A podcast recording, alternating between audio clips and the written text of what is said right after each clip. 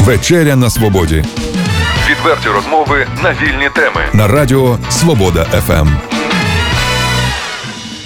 Вітаю вас в ефірі Свобода ФМ, Радіо Свобода ФМ. У студії мій колега Олексій Маслов. Вечеряємо, нагадаю, на свободі. Вечерюємо з Ігорем Михайловичем Бизганом. Він голова Чернігівської обласної організації ТСО України. Олексій, ти знаєш, що воно таке ТСО? Товариство сприяння обороні України. А ти сприяєш обороні України? Ти в товаристві? Я в тебе запитую. Я не в товаристві, але після сьогоднішньої розмови я думаю, що вступлю обов'язково. Ігорі Михайловичу, а у нас багато людей, які вступили у ваше товариство. Скільки членів в товаристві? На сьогоднішній день е, членів товариства 26,5 тисяч. Е, Що стосується Чернігівської області. Е, Це в основному первинні організації, це школярі. Е, Головою первинних організацій кожній школі є е, предмет захист вітчизни, то викладач предмету захист вітчизни є головою первинної організації в кожній школі. Це що стосується міста Чернігова. Таке, так само у нас 20 об'єктів є по нашій області районні е, організації, які мають е, на своєму рахунку е, на обліку первинні організації. Тобто членами вашої організації здебільшого є, школярі. молодь, є молодь, так. Багато хто, напевне, згадає одразу, ну, можливо, хтось із ностальгією у порівнянні із тим, чим була система ДОСААФ, так? Одразу почнуться порівняння. Яка була система, що було, які школи були ДОСААФ і так далі, і так далі. Чому навчалася молодь? От якщо порівняти, ну, ми розуміємо, що часи не ті е, важко, так? Е, Ну, зараз. мені порівняти можна, я здатний це порівняти, тому що я 68-го року народження, хоча я в самій системі ДОСАФ не е, навчався. Я навчався в військовому училищі на водійській е, за спеціальностями по радіотехніці та е, про воді, за спеціальністю водій транспортних засобів. Але е, я хочу сказати, що е, саме Товариство сприяння обороні України зберігло, е, в, використовуючи систему децентралізації, яка у нас зараз впроваджується в державі, е, саме свій ресурс. Це е, саме тому, що схема, коли держава вкладала гроші в військово-патріотичне виховання, а система заробляла гроші сама. Вона помінялася на те, що система повністю почала сама е, заробляти гроші. І тому вона переналаштувалася з 92-го року. Е, Ще після в 91-му році, коли Міністерство оборони сказало, що їй не треба, в неї вистачає своїх навчальних закладів військових для навчання водіїв. е, Громадська організація в 91-му році стала називатися громадська організація Товариство сприяння обороні України і перейшла на повністю самоокупність. Іноді замовлення надходили, але системи вже не було. Е, Так от, е, відпрацювала система самофінансування і відсоток від е, надходжень первинних організацій. Ну, ці первинні це я маю на увазі в даній ситуації автошколи і спортивно-технічні клуби. Е, 6-4% в залежності від регіону надходили до верхнього керівництва, і таким чином на ці внески існувала сама система і підтримувала свою роботу і дожила до сьогоднішнього дня. Якщо б е, виконання статуту та е, фінансування було порушено, то сталося б так само, що у нас сталося з Мінтрансом. Немає жодної автоколони, немає жодного підприємства, яке б зараз могло сказати, що воно система. Ігорі а товариство Михайловичу, дійсно система. Я перепрошую, а от власне, е, я- я- яка у вас інфраструктура? Чим володіє на сьогоднішній день Товариство сприяння оборони України? Ну, я вже сказав, два, е, взагалі, чи в нашій області. в області, в області. В області є е, один аероклуб, значить він по площині третій по Україні, е, в якому тренується спецпідрозділ. Е, Я не буду називати його Ну, е, таємниці відкривати назву. всі не Ну, можна називати, але зайве, я вважаю, що не потрібно. Е, Коли йде е, літній період, е, за тиждень я так підрахував, подивився, як у нас стрибають е, дівчата-хлопці. Дівчат чомусь е, навіть іноді більше, ніж хлопців. Там фотографії, може, ви бачили. Можливо, вони дурніші, тому і стрибають більше. Ну, вони більш заряджені, як кажуть зараз молодь. Треба якась розрядка. Значить, е, то 120 людей приблизно в неділю стрибає. Це за суботу-неділю. В основному. це безпечно? Чи небезпечно? Ну, Для життя тих якщо дівчат, які стрибають. Воно, е, скажімо так, е, мотоспорт він е, вважається небезпечним, парашутний спорт небезпечним, але це е, скажімо так, літак, по-перше, він допущений. Не просто що ми вирішили, якщо він заведеться, то він полетить. 75 тисяч гривень за декабрь місяць, це тільки за грудень. Е, Ми е, допуск пілота та е, літака витратили. Це незалежно від того, що ще група повірки апаратури приїжджає. Крім того, є повірка парашутів. Парашути у нас не нові, але вони згідно вимог перевіряються. Вирізається кусок стропи, кусок тканини, кусок елементу зі самої старої партії, і вони повіряються. Якщо вона не допущена, то наш директор, він же пілот аероклубу, він не бере цю партію, вона забраковується одразу. Ну це ж ще й не дешеве задоволення, Не насправді дешеве. стрибати. Витрата е, одного літру пального 201 часу години пального, 200 літрів 98 бензину. От А в середньому захочемо, 5 годин за день він літає. Він повинен захочемо з Олексієм прогрітися. стрибнути, скільки буде коштувати нам. Ну, ціна е, вересня місяця 750 гривень самостійний стрибок. І ви кажете, що у дівчат більше, мабуть, вони більше заробляють, я тепер розумію. Ні, так дуже ж ви ж врахуйте, що чайка нам не рівня. Вони приїжджають з Києва, вони тут відпочивають. І житомиряні навіть приїжджають, тому що там не зберіглося цей ресурс. Суми також, там немає ні тиру, як у нас. Тобто вони на це дивляться. Сумах як- взагалі я, я тобто вже за цей говорять, час так, поїздив, подивився. От з наш, після нашої бесіди, от була у нас пер- е, передача з вами. е, Я в Львов, у Львові був, подивився, як е, працюють. Тому я не можу сказати, що та школа краща. От, а, тому що я бачив, як працюють люди. І був у Сумах, і подивився у сумських СТК. Вони втратили великий ресурс. Аероклуб дуже великий по Україні був, найкращий. Зараз його немає. Осталась вишка і е, приміщення, де волонтери там плетуть сітки, готують, там збирають щось на АТО, на 15-й батальйон. У нас зберіглося ресурс. Я боюсь так сказати, я бачу, як він працює. Я бачу, що треба щось е, зберігти, те, що є. Ті люди, які а, там а є, як на зберегти? прогресі. Якщо держава вам не допомагає фінансово, ви за свій рахунок виживаєте, то цей От же, звідки кошти, до речі? От же скажіть, ресурс, ті самі літаки, Кошти, їх же дивіться, треба. ну тут е, кошти треба ж е, один об'єкт і другий, вони різні. Ми, так сказати, не перерахували ресурси. Ми почали е, Ми, зараз розмовляти е, про, за- просто про за клуб. Да. Да. Значить, кошти от за рахунок стрибків, значить, вони е, і йдуть на витрату що пального, що, е, до прикладу, там є е, медичний працівник. Він знає свою справу. Це по цивільно-правій угоді, разовий він А береться. літак, він же теж старіє. Е, Так, Необхідно літак нову старіє. апаратуру. Ну, літак старіє, є допуски. Якщо вони перевіряють, а люди досвідчені з Києва, вони виписують свідоцтво про те, що він поки що відповідає.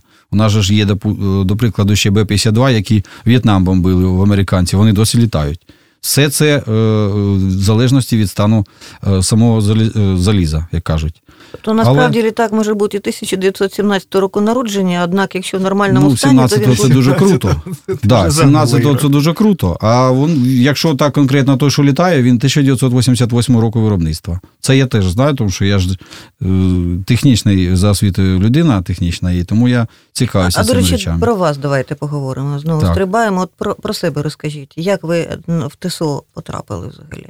Чи ж ви ж не просто е, прийшли в ТСО, ви ж голова цієї спілки і Е, організації? Ну, певні проблеми були в самій організації обласній е, щодо хто буде керувати обласною організацією, тому що до попереднього керівництва були певні питання, і дуже багато. А від ко- у кого були певні питання? Ну, центрального комітету та у самого товариства, яке було у нас в осередку Чернігова. Мгм. От. Ті кандидатури, які запропонувалися центральному комітету, тому що треба, щоб люди тут проголосували, і там вони одобрили.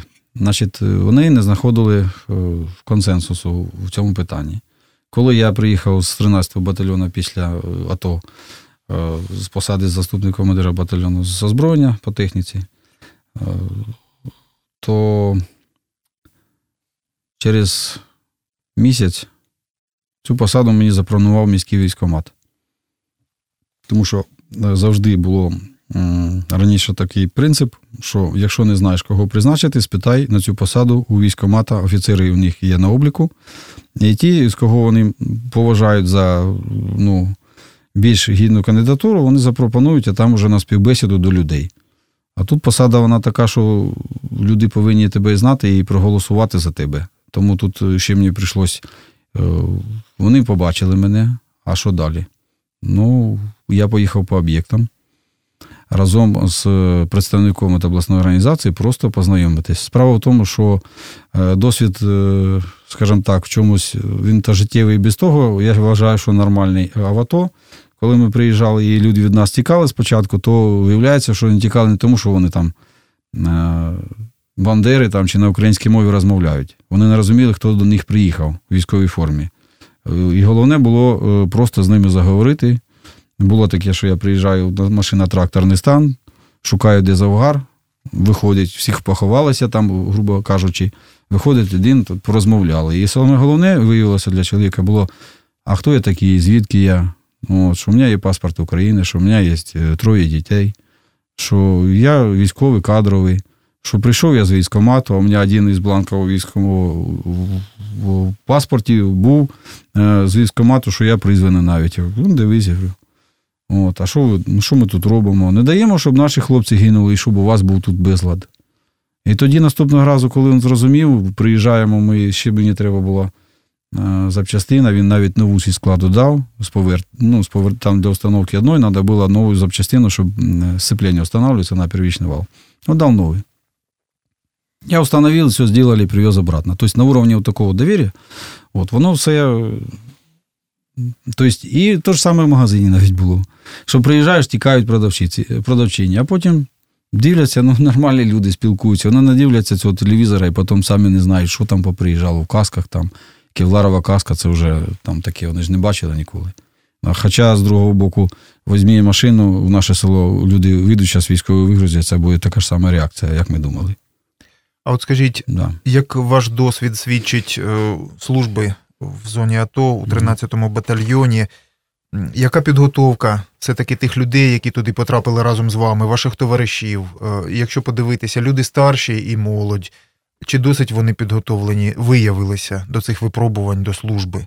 Що про це можете сказати? Бо це бо це тема, яка прямо стосується цього. Ну і підготовки. наскільки ваша організація вже на сьогодні могла б допомогти в підготовці цих людей, і молодих, і не дуже тобто молодих? Тобто цей досвід, він він як він, він тепер впливає на, на вас? Ну, два вопроси, практично два питання в одному. Е, значить, ну, по-перше, є стрілецький тир, який може е, готувати. Ми продовжуємо розповідати про, про ресурси базу, нашої так? організації. Да. Е, в принципі, і можуть вони, е, скажімо так, стрілецьку підготовку певно проводити. Є там сертифікована галерея, і не на мілкашку, а на 7,62 вплоть до СВД. І така підготовка проводилась. І ну, проводилась тоді, коли реально були загострення. Е, і кулявловлювач там він зроблений так, що він витримує. Дві галереї там. Значить, Ну, що стосується парашутно-десантної підготовки, 60 курсантів, там навіть кусок казарми залишився, і умивальники, і битовки. От на прогресі. Вони там реально можуть це проводити. І якщо тут демонтували, е, хто Чернігівський пам'ятає, що тут у нас була біля обласної будівлі вишка, скажімо, там там все зберіглося. І е, давай команду, давай інструкторів, вони можуть там жити і тренуватися. Це е, питання можна вирішити, але ж воно потребує все одно якихось ресурсів для відновлення якихось якихось елементів. От. Ну що не можна сказати, що там так все готово. Косметичний і не тільки в деяких моментах е, ремонт потрібний. Тобто але... є аероклуб, є, є стрілецький клуб, да. що ще у вас? П'ять автошкіл і спортивно-технічні клуби. Значить, автошколи від спортивно-технічного клубу на теперішній час відрізняються тільки об'ємом випускників, яких може підготувати по категоріям водійських ну, водіїв. Раніше вони ж займали, займалися виконанням замовлень на е, підготовку спеціалістів радіо, е, спеціальність радисти, е, азбука Морзе, ліса, як кажуть, лісолови, це радіоспорт. Значить, Радіостанція була, в тому числі і в обласній організації, і в кожній була радіостанція місцева. Е, радіо е, е, аматори.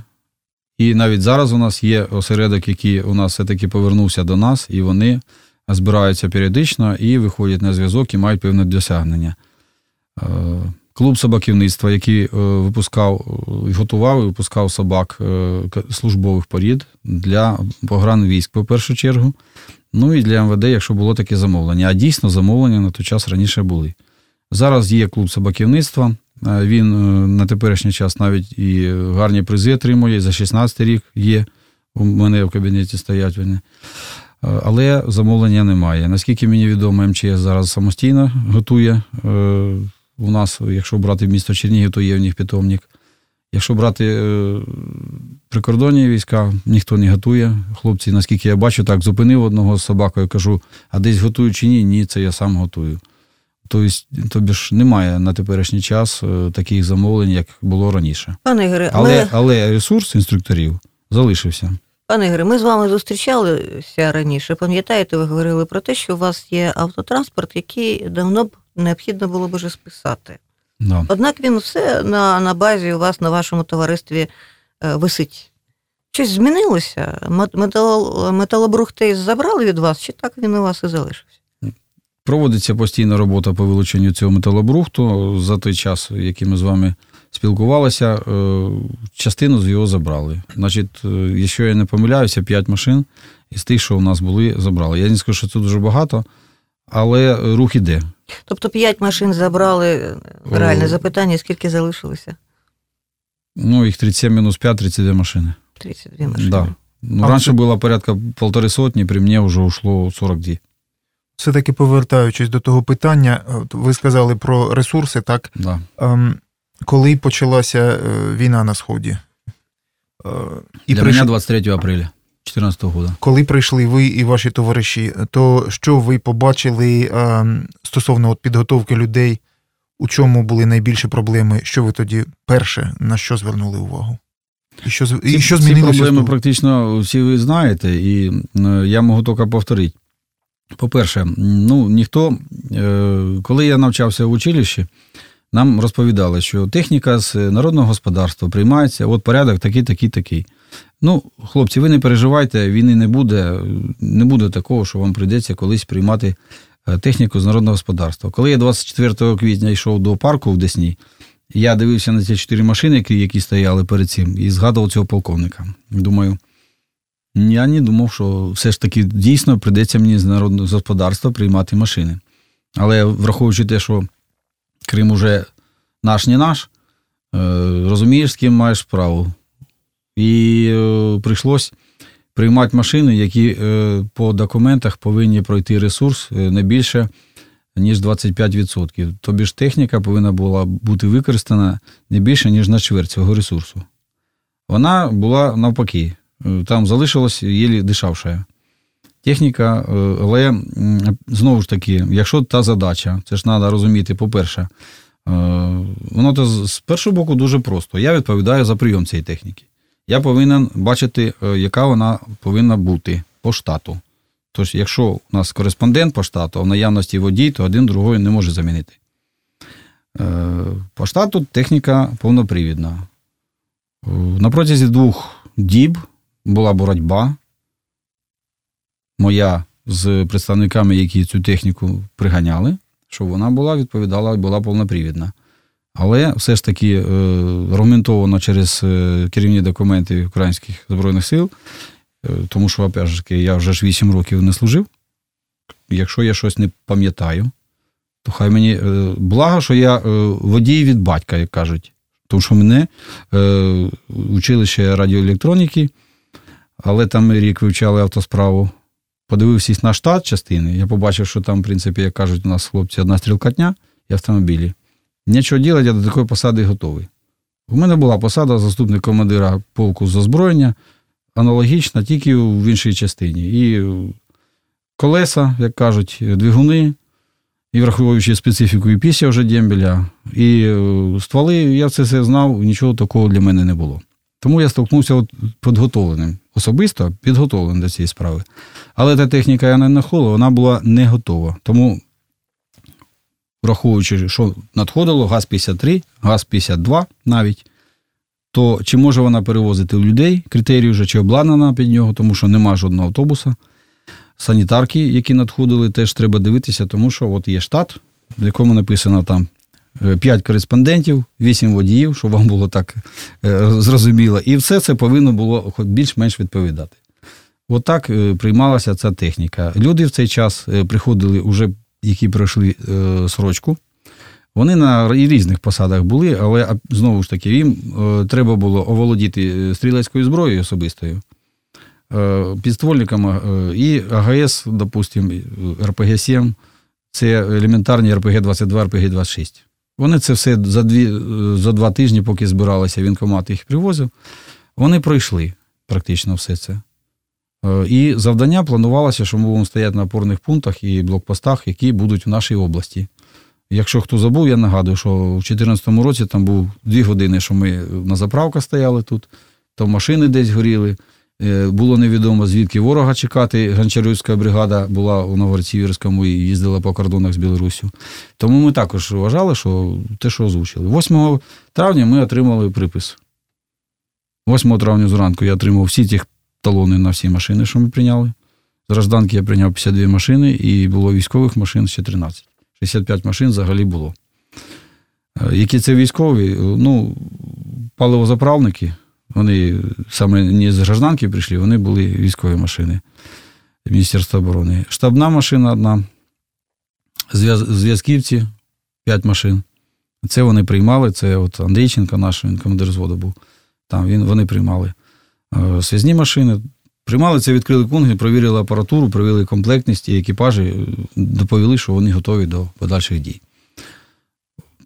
Ну, обмежено готові були. Я можу так сказати. Для тих задач, які попередньо нам ставилися, практично люди і проходили навчання, що вони будуть чергувати на опорних пунктах, блокпостах. А в подальшому пішло вже трошки по-іншому. Пане Ігоре, е, да. наш час, на превеликий жаль, він завершується. У мене до вас два запитання. Знову ж таки, раніше, коли ми з вами спілкувалися, ну, от, наприклад, коли я навчалася в школі, у нас була військова підготовка. В школі, в підвалі, був тир, і я вчилася стріляти з зброї. Куди ми з вами про це говорили? Куди дівалася ця зброя зі шкіл Чернігова району? Де вони? Зі шкіл Чернігова вся зброя в наявності. Вона де? зберігається товариством. Де, знову ж таки, неважно, ну, де. Освіта її перевіряла, а я особисто знайшов е, людям, які зберігають товаристві цю зброю, і мастило, і е, два рази е, ругав їх, коли приїхав, подивився цю цю зброю. Зараз вона блищить і з бірочками красиво стоїть у пірамідах. А може її віддати назад до школи? Хай це, рішення, е, це рішення освіти. Освіта здала на тимчасове зберігання, і взагалі на теперішній час є більш жорстокі вимоги до експлуатації цієї зброї. Вони побоюються насправді, так? Ну, при я раніше, коли займався біатлоном, у нас за ЗАЗом, де зараз в гаражі там і тут диспансер, от там, значить, е, була секція спортивна від ЗАЗа. І я займався там. Винтовка на плечо, лижи в руки, поїхав кататися. Ви собі представляєте що це? Ну що ж, я можу уявити собі, ні, хтось катається ні. зі зброєю От на тепер лижах. це, дивіться, їдемо на лижну базу, яка у нас в районі е, Маліновського і резинотехнічних виробів фабрики. От там. Ну, що я кожну неділю там е, відпочиваю, благо зима в цьому році класна. І там можна дітей зустріти. А так, вже з винтовкою ніде ви не побачите. Трошки у нас помінявся час, і довіра до людей помінялася. У нас раніше те, що виконував лейтенант, зараз не кожному майору довірять. Це шкода. Пане Ігоре, наша програма молода, і звісно, що е, і називається вона Вечеря на свободі. Е, відповідно до цього, от ви, як голова товариства сприяння обороні України, що ви нам з Олексієм порадили? Що нам необхідно робити, в якому напрямку вести цю програму, аби аби нас слухали? Я думаю, треба більше висвітлювати е, не тільки, скажімо так, ну, на словах, а й візуально візуалізувати е, питання, які стосуються виховання нашої молоді. То ви пропонуєте нам телебачення створити? Е, значить, е, а чому б ні? Чому б ні? У вас на сайті є відео, також репортажі, і періодично це працює. Треба достукатись всіми способами до і молоді, і до людей. Є через ТВ, через онлайн, через відеокліпи. І все це працює. Якщо кожна із елементів спрацює на 10%, ви реально е, будете впливати більше на громаду.